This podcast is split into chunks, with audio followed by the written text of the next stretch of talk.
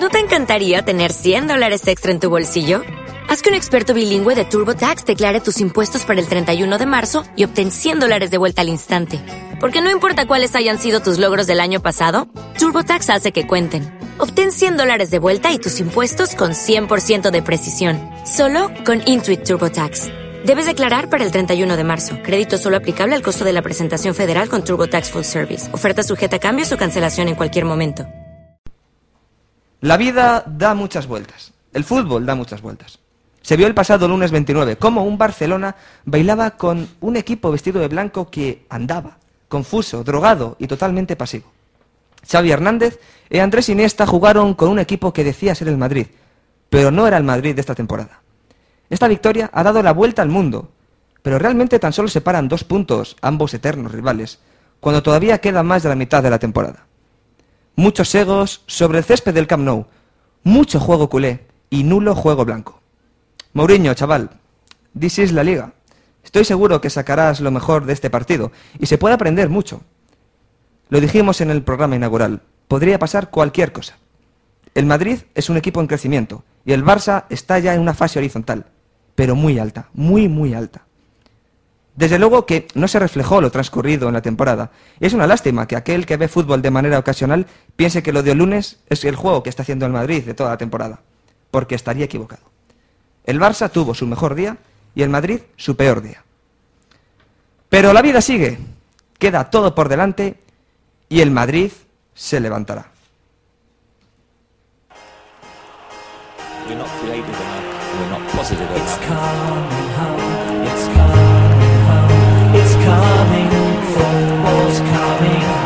Hola, hola, esto es fútbol a las siete y media en el sonido único, incomparable, inconfundible de Antena Indima. Antena Indima. Arrancamos.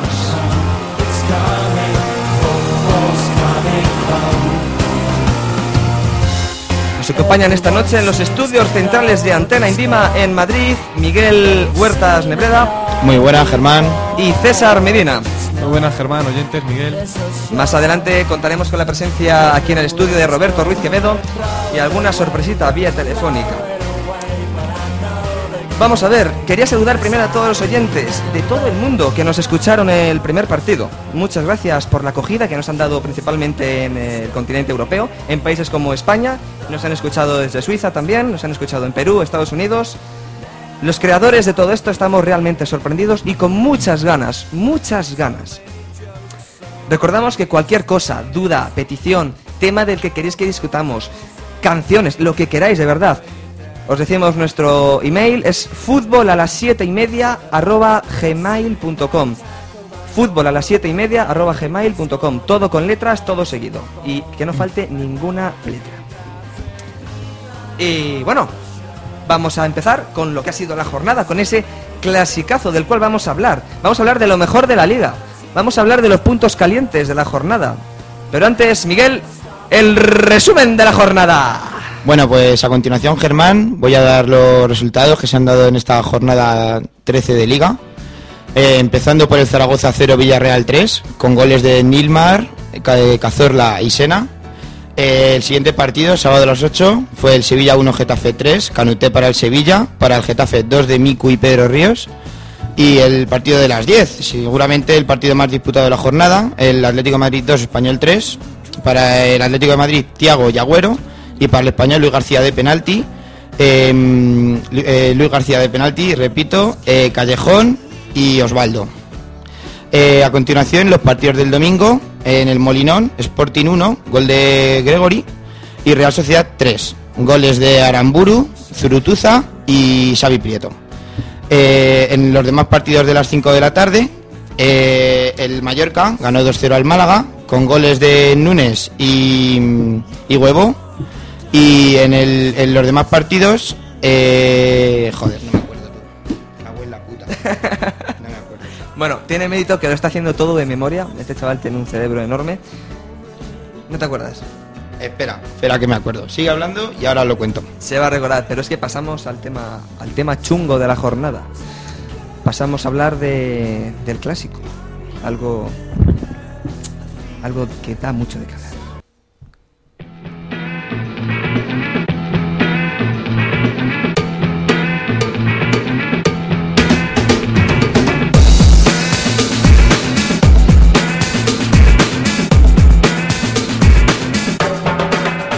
Pues sí, pues 5-0.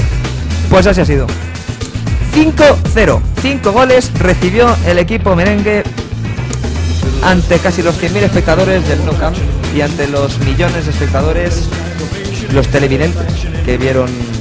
¿Televidentes? ¿Se dice televidentes? Los, los telespectadores, Telespectadores, que nos ¿no? vieron, sí, sí, televidentes suena un poco chulo. Los telespectadores que nos vieron desde todo, desde todo el mundo el ridículo blanco y el partidazo que hizo el Barça, ¿no? Bueno, obviamente, ¿qué fue? ¿Acierto del Barça o fallo del Madrid?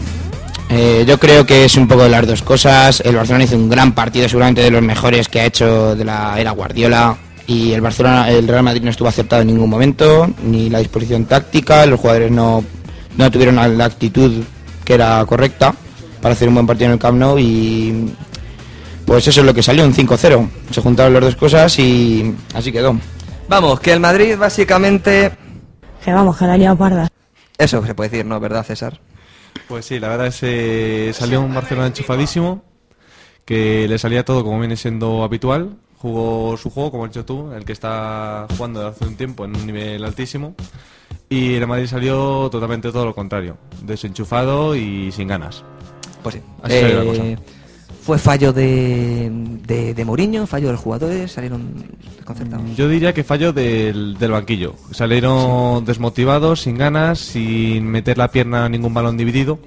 Porque Mourinho, mm, yo pienso que tácticamente se vio lo que venía comentando los, los entendidos del tema, con una defensa adelantada para como una gente del centro del campo.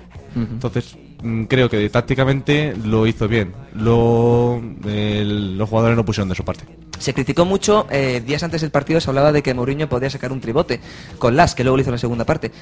Yo empiezo a pensar que no hubiese sido tan mala idea para controlar un poco más el balón, desde el principio, claro. Habiendo preparado el partido ya con esa idea, no luego la segunda parte que se intentó tapar de manera chapucera. Eh, lo cierto es que mm, Mourinho yo creo que salió a ganar, por eso no sacó a las. No creía que mm, con esa fórmula. Puede ser que en vez de 5-0 el resultado hubiera sido 2-0, 3-1, pero con las en el centro campo y quitando a otro más arriba no se ganó el partido. En cuanto vio que estaba el partido perdido, pues puso a las y a que cayera lo menos posible.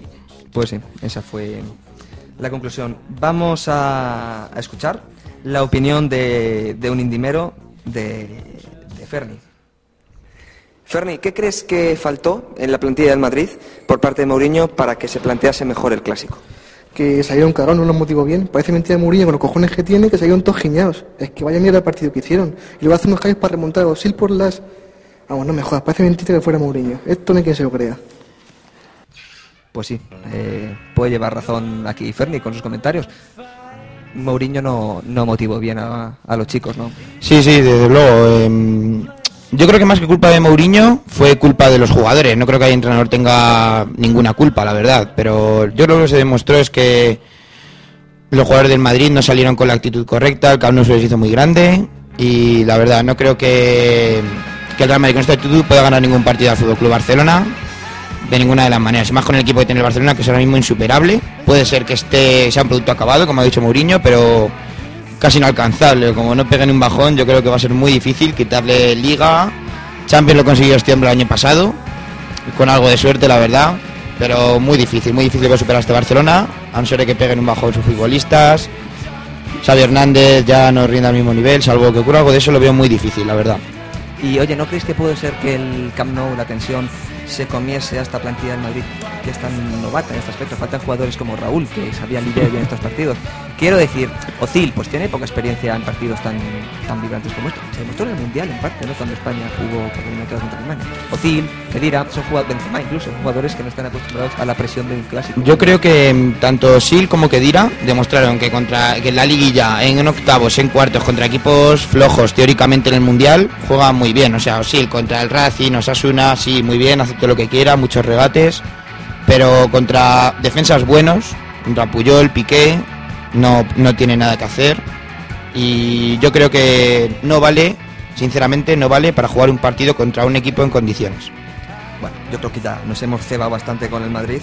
Soluciones, ¿qué podría, qué podía haber hecho, qué podía haber hecho el Madrid para, para evitar esto, esta catástrofe? Pues yo creo que soluciones había pocas, la verdad. Soluciones había pocas porque el Madrid salió con todo lo que tenía, excepto la baja de Higuaín. Pero contra eso poco se puede hacer, la verdad. La disposición creo que era la correcta, porque era la que estaba usando toda la temporada. No va a variar el esquema para un solo partido. Mm, Estaba funcionando bien, en teoría.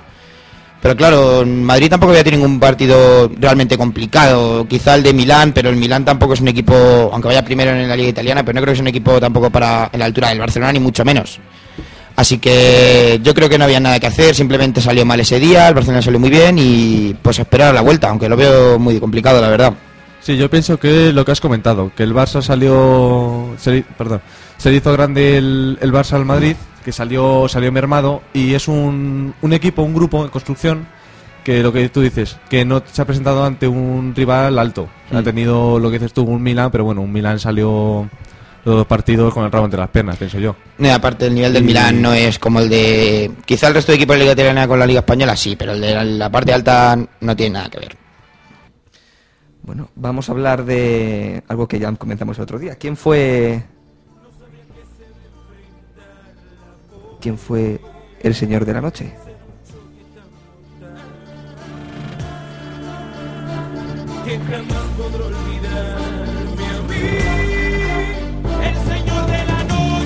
¿Quién fue el señor de la noche, César? Yo pienso que Xavi, que jugó a un nivel que no me lo esperaba, dado los problemas que trae de, con el gemelo, y luego daría el premio de, de plata, el segundo premio a Iniesta. Yo totalmente de acuerdo contigo. Lo tenía apuntado aquí. Como puedes ver, en la hoja lo tenía puesto. Xavi, Xavi Hernández era, era el hombre del Está partido. escrito. Yo coincido con vosotros, el centro del campo del Barcelona fue increíble. Se comieron el Real Madrid por todas partes. todas partes. También el ataque, hay que decir que estuvo acertado. Es que tampoco se puede destacar un jugador del Barcelona por encima de otros. No, no, desde luego que no. Pero bueno, el timón un poco lo llevó el centro del campo, Sí. Y del Madrid destacar a eh, el utillero, como mucho. Bueno, ni, ni eso, seguramente ni eso, porque no... No era el Madrid quien jugaba, es que no era el Madrid. Es muy triste, pero yo no sé quién narices estaba jugando aquella noche en el Camp Nou.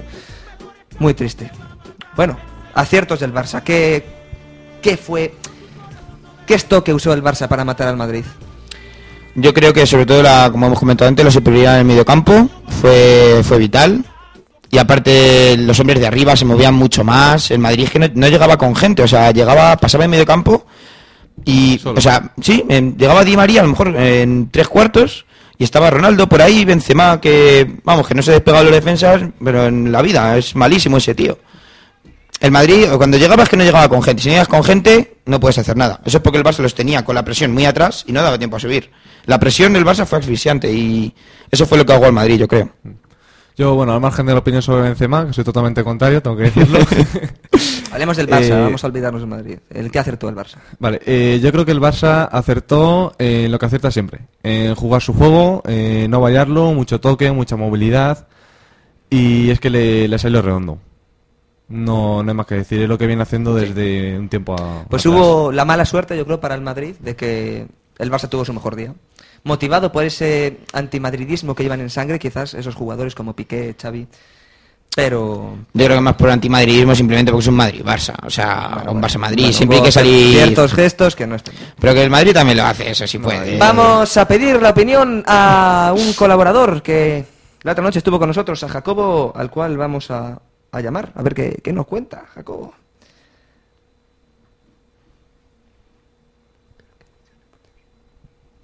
Espero que funcione la llamada, sí. A ver, del primer tono.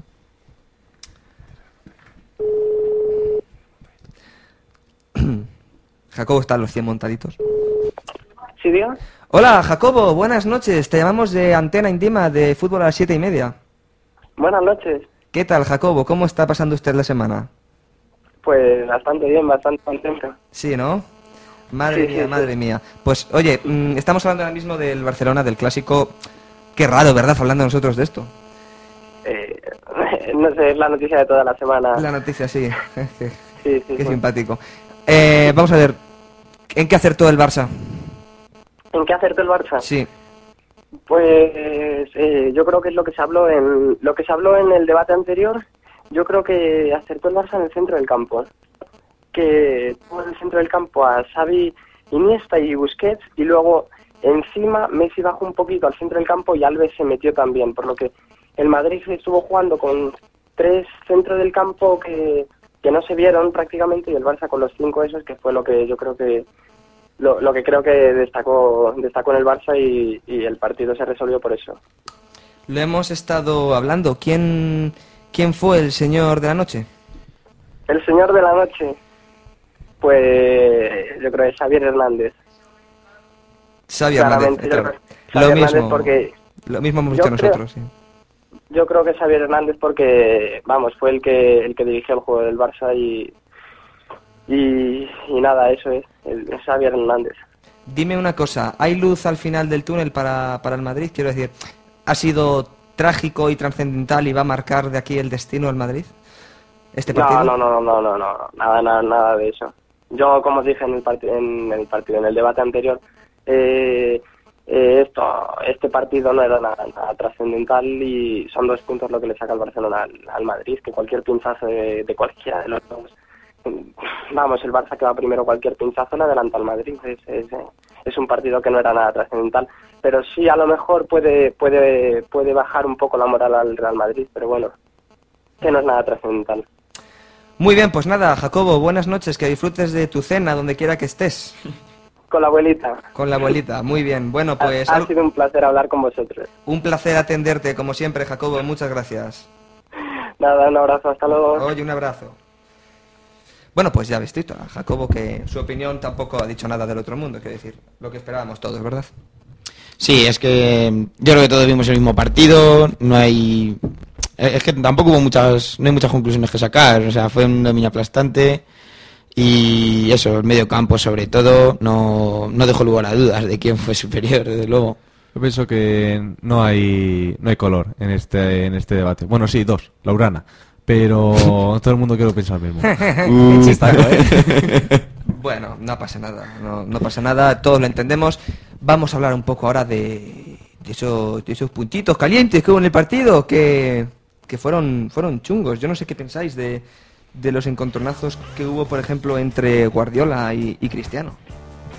Creo que tanto, eh, ambos estuvieron mal, pero el que empezó fue Guardiola. O sea, ese gesto de quitar el balón y echárselo en la primera parte, o sea, eso es, eso es, Sí. eso es a dar por culo, con perdón la expresión. O sea, ahí no ganan nada él. Yo creo que se equivocó tanto Guardiola y Ronaldo. Luego la contestación, el empujón también está mal. Amarilla para ambos, creo que era lo correcto. Luego más tan gana, pero eso ya. A mí lo que realmente me molestó de, de, de- de esa acción fue la entrada de Víctor Valdés. Que están sí, sí, cuatro pero- jugadores ahí y viene el tío desde la portería a, a- a dar por culo. A mí no, a mí no me sorprende. La verdad, yo no sé a qué viene. En medio del campo de la jugada, en el centro del campo. Fue un gesto antideportivo por parte de todos.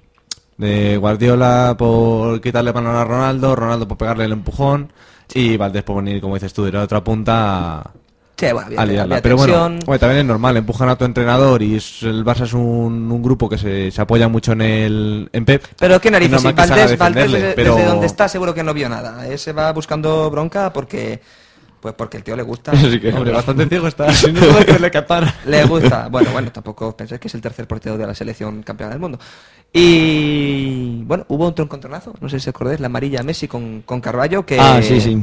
Cuando lo enganche, lo voy a enganchar bien enganchado. Eso, eso le, eso le dijo, le dijo Carballo a Messi o, o Messi a Carballo. ¿Qué es lo que, qué es lo que pasó? Yo creo que vimos la acción que se ve prácticamente todos los fines de semana en los campos de la Liga Española, que a uno le rozan y se tira con las manos en la cara, Pues que sí, es que ya no. siempre es así.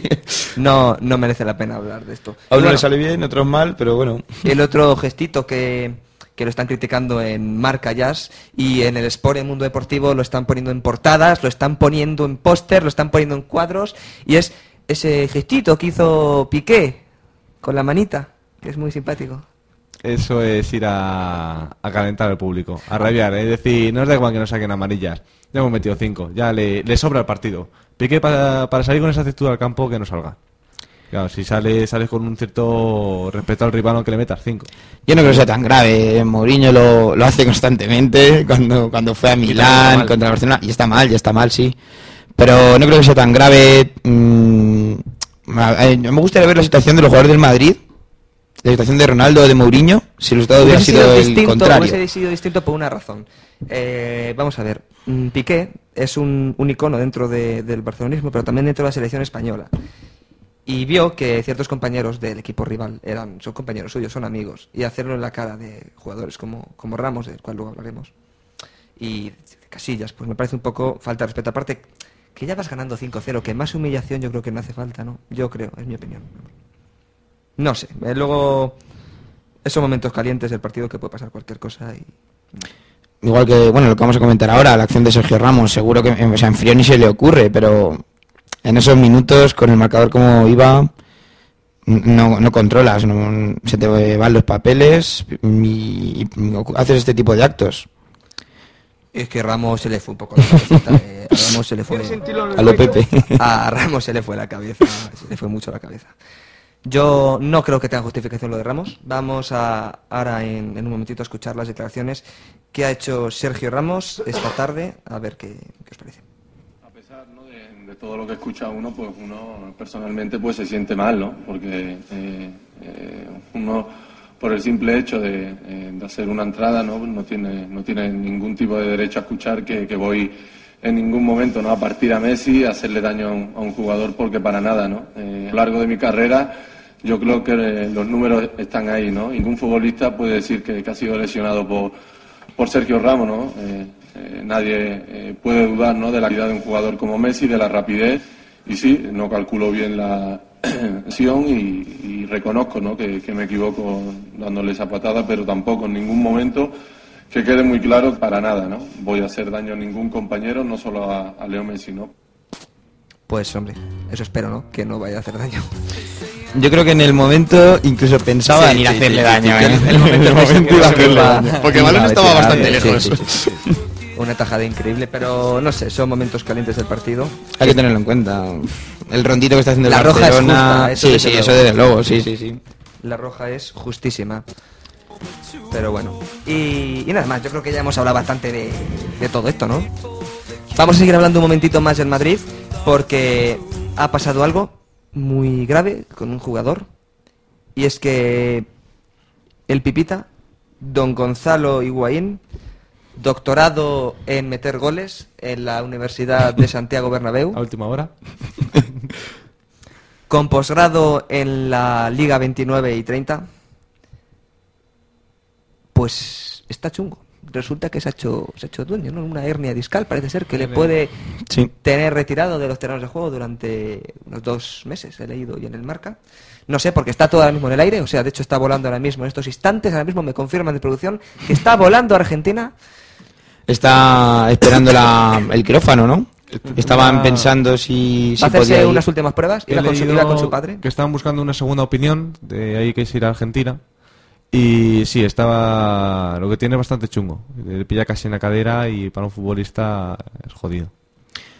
Pues Yo, bueno, yo digo, es una, una putada. Vamos, para la temporada del Madrid, porque es el delantero que, que ejercía, ya estaba hecho el equipo para él, arriba. Ejercía una presión arriba, que otros delanteros no hacen en el Madrid. Y, Tampoco y el tío en- es, un, es un goleador. O sea, el tío mete goles y es una referencia en ataque que no sé si Benzema será capaz a estas alturas de suplirla. Hombre, yo creo que sí. Benzema es un jugador profesional.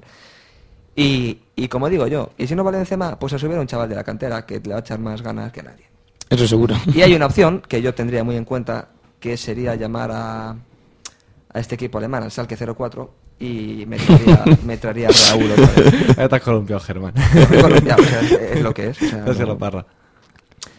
Raúl, yo creo que lo haría bien. Bueno, no vamos a, no, no vamos a desvariar. mejor. No vamos Deja a el debate ropa todavía. No vamos a desvariar. Por eso, el pipita que se, no- se nos ha ido y esperamos que vuelva cuanto antes. Un abrazo desde aquí, si nos escuchas, Gonzalo, estamos contigo y queremos verte golear en Chamartín lo antes posible.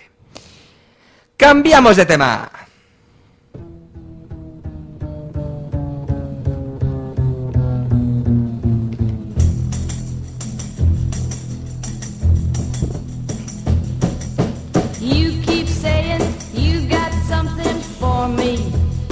Y es que el mundo no se acaba entre Madrid y Barcelona. Hay un montón de ciudades maravillosas a lo largo de toda la geografía de la península ibérica, desde Valencia hasta Coruña, desde Málaga hasta Sevilla. Y también una en, en Madrid hay un equipo que se llama el Atleti que sigue ahí haciendo lo que puede, ¿no? Muy bien, pues vamos a vamos a ver qué se ha preparado aquí nuestro amigo Miguel Huertas. Miguel Huertas se ha preparado. No, no, yo no te voy a dar nada. Yo- se pensaba que le iba a pasar la chuleta. Yo chuleta para él no tengo. Le iba a decir que nos va a hacer un resumen un poco de cómo va la situación en la parte alta de la tabla. Bueno, esta vez espero que sin errores. Eh, destacar primero el Villarreal, que se ha consolidado en la tercera plaza con su victoria a domicilio en la Romareda. Eh, el Español, igual, con una victoria importantísima que poca gente se esperaba, desde luego, porque el Español estaba sacando casi todos sus puntos en casa, en el Calderón, 2-3. Eh, además, el Valencia también eh, consiguió la victoria frente al Almería, 2-1 solo. y por último, la Real Sociedad, que se ha metido en, en UEFA con su victoria en el Molino por 1-3. Y bueno, ahí quedan un poco más descolgados el Atlético después de su derrota. Y otros equipos como el Sevilla, que también pinchó en casa contra el Getafe. Y, pero bueno, yo espero que estos dos equipos al final mm, acaben entrando en Europa. Eh, espero que sí, porque tienen plantilla para ello. Ahora mismo no está en una buena situación. El Atlético en UEFA puede decir lo mismo. Bueno, nos acaban de comunicar que el Atlético de Madrid acaba de palmar 2-3. 2-3, sí. 2-3 contra el... Aris de Salónica. contra- eh, bueno, joder. El Atleti lo está abordando. Es el primer equipo eh, griego que gana en la península... Bueno, en España. España. En España, en En competición Portugal, no sé. europea. Ha ganado el Atlético de Madrid. Roberto Ruiz, que iba a bajar esta noche aquí a hablar con nosotros, no va a poder bajar. Está... No va a poder bajar. Y... Está tocado. No, no, no. Estaba viniendo el metro, me ha dicho que no llegaba. Y... Y bueno, pero vamos a seguir hablando antes. ¿Más hablado de la parte alta de la tabla? Sí. Por abajo, ¿cómo andan las cosas? Pues por abajo, los tres equipos que estaban en descenso, los tres han caído derrotados. Almería, Málaga y Zaragoza han pinchado los tres. O sea que continúan los tres como estaban. Además el Sporting, que iba cuarto por la cola, también perdió. Y además contra en casa. Y se están descolgando un poquito porque Hércules, Levante, esos equipos que hay a continuación ya están a dos o tres puntos de distancia que a estas alturas de la liga ya es un paso. Mm, en especial mencionar Zaragoza, que le veo muy difícil solución. Le han cambiado de entrenador, está ahora el Vasco Aguirre, pero no funciona. La jornada pasada empató a uno en el Coliseum, pero con bastante fortuna. Esta jornada 0-3 con el Villarreal, con un partido bastante lamentable. Yo creo que es uno de los. es el candidato principal a descender. Y bueno, con esto acabo ya la- el resumen. Vamos de clasificación. a, vamos a hablar de un, un punto caliente que ha habido esta semana en, en la liga, con el partido del Atleti contra el Español. ¡Puf! ¡Madre mía! Quique Sánchez Flores la que ha liado. ¿Le han echado? Le han echado... Dos partidos. Dos partiditos por... Es justo... Bueno, vamos a explicar la situación primero. Bueno, la situación es la siguiente. Resulta que un jugador de, de- Luis García. de Luis García recibe una falta de... No, el que recibe la falta es Javi López. Javi García es el que va a meter baza. Vale, pues cuéntanos tú, Miguel. Es que Miguel, Miguel Vale. tiene una memoria increíble. Nos va a explicar Miguel lo que pasó. Pues es una falta entre Mario Suárez y Tiago, no estoy seguro. Bueno, le hacen una especie de bocadillo a Javi López, el lateral del español, y se queda justo en la línea, pero fuera del campo, justo en la zona de donde estaba Quique Sánchez Flores, la zona de los técnicos. Sí, y, y eso, se queda fuera, y llega Luis García corriendo y le dice que se meta para adentro. Queda un minuto de prolongación del partido. Y entonces Quique Sánchez Flores le escucha, le ve, no sé, el caso es que se da cuenta y es cuando tiene la bronca con Luis García. Y mientras tanto, llega el señor Agüero, Muy malo. Llega el señor Agüero y le propina una patada en el culo a Luis García, que eso no lo han sancionado, no sé por qué, la verdad, pero el caso es que no lo han sancionado, supongo que porque el árbitro no lo vio, no lo, no lo puso en el acta. Bueno, es justo la sanción de dos partidos aquí. ¿qué? Mm, sí, yo creo que sí. Yo creo que hubiese sido justa también si hubiesen sancionado a los jugadores implicados un poquito más, ¿no? Sí, quizás sí. Agüero, Luis García quizá... No, pero tampoco hizo, no sé. Quizá con dinero, como hicieron, han hecho con el Madrid en UEFA. No solo, algo así. bueno, ahora hablaremos Yo- de eso. No solamente... No sé, eh, también hay que decir que después del partido salió Quique Sánchez Flores Sí, bastante también. cabreado, le tuvo que Eso sujetar, este el portero de Kameni. Kameni le tuvo que sujetar bastante fuerte a Quique Sánchez Flores.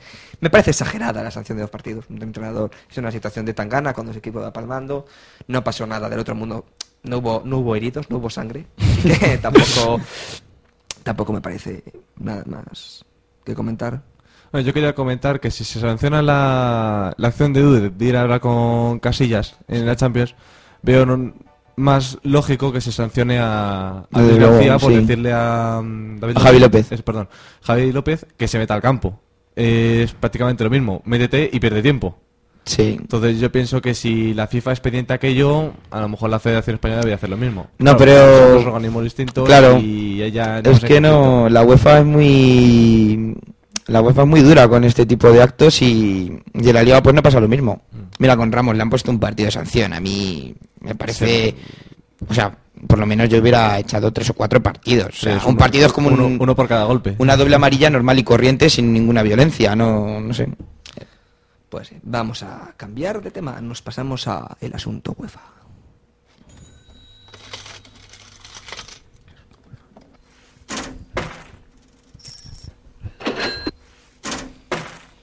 Y vaya caja está haciendo la UEFA. Vaya caja, mirad cómo suena. Los dineros, los dineros que llegan a la mansión Platini. ¿Dónde vive Platini? Suiza. Suiza, joder. ¿Cómo se lo monta? Platini, madre mía. Eh, mal, muy feo, me parece feísimo el detalle de la UEFA pidiendo dinero al Real Madrid por la acción de, de Mourinho. Eh, bueno, ya todo el mundo lo sabe, resulta que Mourinho habló con Dudek, Dudek le dijo a Casillas que mm, Ramos y Xavi Alonso provocasen una amarilla más de manera eh, pacífica, es decir, tardando en sacar un- una falta, cosas así, para eh, que no acumulase eh, sanción y así puedan jugar los octavos de la Champions y el partido que queda, que es un mero trámite contra los SER, no falten, no pasa nada, ya estamos clasificados como primeros de grupo.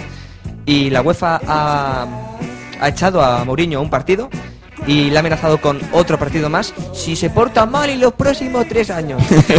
así le ha hecho así con el dedito el señor Platini. Como te portes mal, te voy a echar otro partido. Y con 250.000 euros. 215.000 euros. 215.000 euros al club, 15.000 euros a no sé quién, otros 10.000 a no sé quién. En fin, un dineral. A todos, a todos, a todos los que han pasado el mensaje, a todos caído está la. UEFA. Joder, es que me parece Es un poco excesivo, sí. Es a mí excesivo. me parece muy excesivo, quiero decir. eh, no es antideportivo, no sé, no me sé, no os voy a engañar, no me sé las reglas de la UEFA. Yo creo que aquí nada más se las saben los árbitros y algunos. Eh, no sé. Ilegal, se- ilegal seguro que no es. Pero la UEFA condena mucho estos actos de ellos lo consideran antideportividad. El menospreciar el Oxer, porque el Oxer se está jugando cosas, est- está jugando entrar en la UEFA.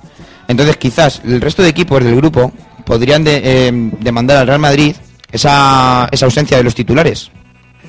Y yo creo Pero que es lo que pero- ha potenciado pero- que la UEFA eh, actúe. Pero es que, como ya pasó hace unas semanas con el señor eh, Manolo, alias el Pupas Preciado, cada uno hace con su banquillo lo que quiere. No, no, sí, sí, sí, desde luego. Yo veo bien que se sancione a Xavi y a, y a Ramos por no, por no querer sacar, por provocarse la amarilla. Pero claro, con el partido que acarrea eso y quizás alguna multa económica, pues es un gesto antideportivo. Pero Casillas y Dudek, yo los veo un mero trámite, por así decirlo. Lo que es yo no como si el entiendo- entrenador... Claro, es que es- ahora, se- Sí, ahora es, está es- mal ser cómplice del entrenador. Sí, claro, tu claro. jefe. Yo veo Ya. como el ejemplo, eh, el típico que está un jugador jugando en una banda, en la banda de los banquillos, le mandan a la otra y casualmente le sustituyen en Ya. ese momento. El, el entrenador se queda a la orden. A ver, porque eso se sanciona. eh, lo que ha hecho el Real Madrid y aquello no, lo que hacen del cambio. Es, no sé, pasarse un mensaje. Bueno, vale, y si Mourinho se hubiese dicho directamente a los jugadores, mm, ¿qué? Lo que yo no entiendo sé, es como Mourinho, que teniendo en cuenta la situación y la más que posible victoria del Madrid en Ámsterdam y lo del tema de las amarillas de Ramos y Xabi Alonso, ¿cómo no se lo dijo antes? Es decir, ese partido está bien, provocado una amarilla, no hace falta que monte ese- todo ese teatro que montó. Pero de todas formas, yo creo que es exagerado. O sea, Dudek no tiene ninguna culpa. Estoy seguro de que el club le pagará la multa. Eran Sí, 5.000 debería. euros a Dudek y 10.000 a Casillas. Supongo que se lo pagarán. Si no pareció Dudek, le va a costar dinero para el Madrid encima de que no sale. No sale pagar. Pero bueno, eh, excesiva, sin duda alguna la, la sanción. Pero bueno, espero que el Madrid no lo vuelva a hacer y que, o por lo menos si quiere hacerlo, que se lo, se lo preparen mejor. Yo creo que más que más que ajuste antideportivo fue eso, que fue, o sea, fue muy obvio. Descarado. Sí. Sí, Eh, quizás si lo haces un poquito más encubierto, pues no se entera la gente, por así decirlo, y al pasar más desapercibido no hay sanción. Sí, pero el año pasado, pero este caso es en Liga. Como te he dicho antes, no es lo mismo la, la Liga que la UEFA. Eh, eh, me recuerdo que justo antes, del, mm, dos partidos antes del Madrid-Barça, de la segunda vuelta, Dani Alves estaba sacando de banda contra Almería y, y Guardiola al lado. Eh, espérate, espérate, sé que es la amarilla, sí. Unas cuantas veces se lo dijo hasta que estaba así Dani Sí, Alves sí, me acuerdo, me haciendo el gesto. Hasta que le sacó amarilla. Eso sí que fue clarísimo, está haciendo el, entrenador en la cara, delante del árbitro. Claro, sí que lo- y eso no se sanciona, o sea, es lo que yo no entiendo. Que haya igualdad para todos. Me parece bien que se sancione, pero para todo el mundo. Desde luego, desde luego que esto me parece una vergüenza, todo lo de la UEFA. Eh, yo creo que el señor Platini tiene un poco de tirria a todo lo español. Eh, le pasó ya hace un, tres años con el Atlético de Madrid, que cerró el Calderón por culpa de un El Olympique de Marsella. Sí, contra, cerró el Calderón por culpa de, una afi- de un aficionado. ¿Cómo se llamaba? el tío? Por el, Santos. sí, el Santos este, sí. un, una- un borrico, como dirían en mi pueblo, un borrico francés que vino a liar la... Vamos, que... Vamos, entre tú y yo, que ese tío vino y... Que vamos, que la ha liado parda. Eso es, que, que la lió, la lió parda. ¿Y eso a qué viene? ¿Y eso a qué viene el señor Bangal por ahí? Vamos a ver, eh, se nos está yendo un poco la cabecita a todos aquí. Y vamos a centrarnos. Vamos a centrarnos porque... Porque la cosa está chunga. En el Calderón.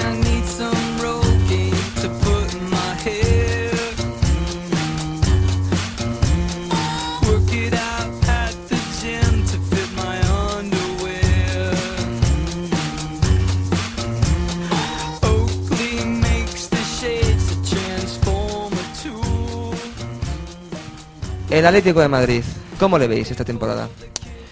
Pues yo no creo que esté tan mal como parece. Es verdad que en UEFA una derrota de esta noche es verdad que no ha sido merecida, pero aún así se la ha llevado. Y lo tiene realmente complicado, pero la última jornada tiene que ir a jugar eh, a casa del Bayern Leverkusen, el líder del grupo, que está, ya le- está eliminado ya de grupo, el Atlético de Madrid. está eliminado ya. Eh, eso me ha parecido. Eso creo, sí. Voy a confirmarlo breve. Llega, llega Roberto Ruiz Quevedo, que llega, llega tarde, pero se incorpora justo en el mejor momento cuando empezamos a hablar de del Atlético de Madrid, su equipo, sí señor. Mm, Bueno, pues Roberto, bienvenido. Buenas noches. Buenas noches. Eh, prepárate, ponte los cascos. 5 centímetros del micrófono. Ni muy cerquita ni muy lejos. Y vamos a ver. ¿Cómo va el Atleti? Pues mala noche para preguntármelo. Olvidemos un poco. Bueno, Menudo palito nos hemos llevado hoy. Madre mía. Pues eso, el Atleti está este año irregular como siempre. siempre igual, o sea, no somos capaces de llevar una línea continua y, y eso es el fallo principal que le veo al Atlético de Madrid. ¿Se ha quedado eliminado esta noche ya? No, Ah, vale. No, no, no ha quedado eliminado. tiene Todavía- que ganar en Alemania y que pierda o empate el Aris en casa con el Rosenborg, que está eliminado. Uf, pero sí que está difícil. está sí. muy complicado. Está difícil, pero bueno, nada, nada es imposible. Yo creo que... Sí, bastante difícil. En fin. Y... Ya ganasteis el año pasado. Déjalo los demás. Todos los años no son fiesta. No, estaría bien, sería interesante también que el Atlético de Madrid se centrase así más en la liga y diese un poco de guerra, ¿no? Sí, pero yo creo que la guerra ya... poco- ya no hay mucha guerra, me parece a mí. O Copa del bueno, Rey. Que se vea a lo lejos ahí un enfrentamiento en Copa del Rey. En cuartos de final, Real sí. Madrid Atlético de Madrid que podría ser muy interesante si llega contra el español, el Atlético de Madrid. necesitado. Que ya... Es buen rival, es buen rival. Eh, hemos comentado antes el partido, que algo que, que decir del partido del español, lo de Quique, hemos hablado de lo de Quique un poco de la Eh, sanción. Nos parece un poco injusta dos partidos. Me parece excesiva, sí. No me parece una sanción, o o sea, un motivo para sancionar dos partidos a, a Quique porque no hizo nada, en verdad. O sea, no, no, No. iba a decirle. el- Bueno, porque no lo dejaron, ¿eh? ver, un partido está un partido, una roja, ya está como Ya, pero Quique es- se pone muy violento, pero yo le considero un tío respetuoso, o sea, respetuoso con el rival siempre. ¿Qué consideras que es lo mejor que tiene Atlético de Madrid este año? Lo mejor que lleva teniendo años. Tiene dos delanteros que encima uno está fallando ya. Y Eh, Forlán, ¿verdad? sí, básicamente la delantera es lo que le está haciendo mantenerse un poquito ahí, si no, no seríamos nadie. La defensa nos está pasando. Sergio Agüero, de los mejores jugadores de la liga. Sí, para sí, mí. sí. Que vamos a escuchar qué ha dicho Ismael García del Pino esta tarde. Le he preguntado por lo siguiente. ¿Qué necesita el Atlético de Madrid, Isma, para despegar en Liga? Pues una plantilla en condiciones, recambios, no 12 jugadores que jueguen siempre los mismos partidos. Necesitamos más de que Kun, Forlán, Reyes y Simao cuando están bien, sino un, un centro del campo en condiciones, no cuatro centrocampistas defensivos, que es lo que existe, y una defensa que últimamente parece que está bien, pero aún así, por mejorarla un poquito no pasaría nada. ¿Estás de acuerdo, Roberto, con lo que ha dicho Isma? Sí, la plantilla es corta, desde luego. desde luego. ¿Y por qué no tiráis de cantera? Porque la cantera no te da garantías para estar arriba. La cantera te da para, para mantenerte, para puede ser... O sea, pero no te da para estar donde quiere estar el Atleti. Víctor Velasco opina lo siguiente. enteros, eh, la posición de media punta. Base- el defensa, pues un lateral derecho, que siempre no falla, porque ni Falusi está este año como otros años, ni Perea puede tapar ese hueco, y poco más. No vender a De Gea, por supuesto, pero el Atleti sí está bien, básicamente está bien, no le hace falta nada más que eso, bajo mi punto de vista. Pues eso, ¿y tu opinión qué es lo que necesita para despegar en Liga? Necesita mucho. Yo creo que la base es lo que llevamos pidiendo años. Un, un tío diferente en el centro del campo. Un, un tío que cree juego, porque es lo que necesitan los de arriba. Que no tengan que bajar los delanteros ni, ni las bandas a crear al centro del campo, porque ese es el problema básico del Atlético. Ni Mario Suárez, ni Asunción, Raúl García, Tiago, ninguno hace ese, ese fútbol que queremos y, y ese es el, el problema principal, yo creo. Pero Tiago, el año, bueno, por lo menos cuando se le fichó el año pasado, empezó, empezó realmente bien. Esta temporada ya no está tan bien. Y bueno, Sí, o sea, hace una función importante, Tiago, pero no es lo no es lo que necesita Atleti, necesita algo más. un media punta, como ha dicho Víctor. Sí, pero no sé.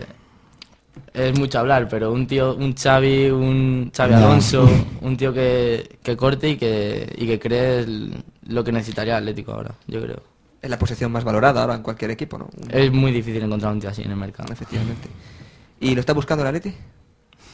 No sé con qué dinero. es lo que yo veo. Que Ojalá, no- no ojalá sé- pudiésemos fichar un tío, un tío de, de Quique, lo pide. Seguro. Seguro que lo han pedido todos los que han estado ahí. Pues está claro que sí, es muy difícil encontrar un tío en condiciones. Más, el Atlético Madrid está fichando centro del campo estos últimos años, siempre a dos o tres tíos por año. Y ninguno ha cumplido esa función. Tampoco. El Atlético Madrid tampoco ha, invertido bien en un jugador. Es decir, Mario Suárez viene del Mallorca. Raúl García, sí, muy bien en los Asuna, pero esos jugadores que fichan, igual que está pasando a Pedro en el Madrid, en sus equipos, mm, cogen el liderazgo y lo hacen realmente bien, porque como le pasaba, decían que le pasaba a Las eh, cuando fichó por el Madrid, igual, cuando el resto de compañeros no son tan buenos, él parece mejor. Y yo creo que lo que le pasa a jugadores como Mario Suárez Raúl García, que luego en el Atlético de Madrid, pues no lo hacen tan bien. Es que el Atlético de Madrid es un grande en como tapado, porque los jugadores llegan al Calderón y aunque el Atlético de Madrid nos lleva años sin estar arriba, los jugadores llegan al Calderón y les pesa muchísimo la camiseta. Sí. No, no, no son capaces de hacer el mismo juego que han hecho en otros equipos. Pero hay que tener paciencia también. Fíjate en Reyes, cómo llegó y Pero Reyes- mira cómo está funcionando ahora. Reyes ah, tiene experiencia de sobra, ha jugado en Arsenal, Real Madrid, ha, hecho ha jugado partidos importantes y Reyes si no jugaba es porque no quería. Y ahora quiere y... También la afición le castigaba mucho, ¿eh? Eh, Y así es muy difícil. Pero en cuanto él ha querido, la afición la, la ha apoyado porque se le, se le nota con ganas, se le nota con, con algo de compromiso con el equipo y, y eso enseguida se, se- o sea, se agradece. Yo lo que veo es que como el equipo siga así, mm, se os puede escapar Agüero, ¿eh? Que es un jugador, es un jugador que a mí me encanta. Ya, ah, no, sería una pena, pero partidos como el de hoy, si estamos no así, visto, hoy si- no- si, estamos así es por, por culpa de ellos mismos, porque han estado los 90 minutos en el campo y no han tenido ninguna de intensidad, cero, fatal. Pero bueno, Me queréis echar. quizá quizá el rival, el aire de Salónica no... Bueno, ya perdieron en la ida, ya deberían estar... Sí, los equipos Están avisados. en su casa son peligrosos, pero en, en el Calderón no tienen que dar ningún problema. Ya. La primera vez que un equipo griego en, en España, en la Pues historia. Es, es lamentable. Bueno, joder, Roberto, me estás dando lástima, coño. Alégrate un poco. Siempre hay que mirar el lado bueno de la vida. Hay días malos.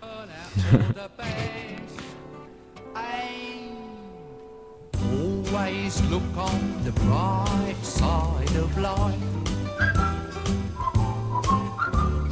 Always look on the light side of life. If life seems jolly rotten, there's something you've forgotten, and that's to laugh and smile and dance and sing. When you're feeling in the dumps, Bueno, pues vamos a ir terminando. Madre mía, vaya, vaya mesa triste tenemos aquí, todos madridistas y un. Ha sido un mala, mala jornada, mala jornada en general para los equipos madrileños, menos para el Getafe, que va allí a Sevilla y se los come. Sí, eh, está claro que tampoco el equipo del Getafe, yo no lo veo con muchas garantías, la verdad, tuvo suerte. En Sevilla que jugó Oye, fatal, una está fatal. Es el tercer año consecutivo que gana allí en Sevilla. Curioso, sí, la verdad es que es No sé, curioso. será- será coño. Bueno, pues nada, vamos a terminar. Muchas gracias a todos los oyentes de fútbol a las siete y media. Recordamos el email, cualquier duda, sugerencia, petición, tema, canción, cualquier cosa de la que queráis hablar. Fútbol a las siete y media arroba gmail.com. Todo seguido, todas las letras, no os olvidéis ninguna. Muchas gracias a todos y que tengáis una buena semana.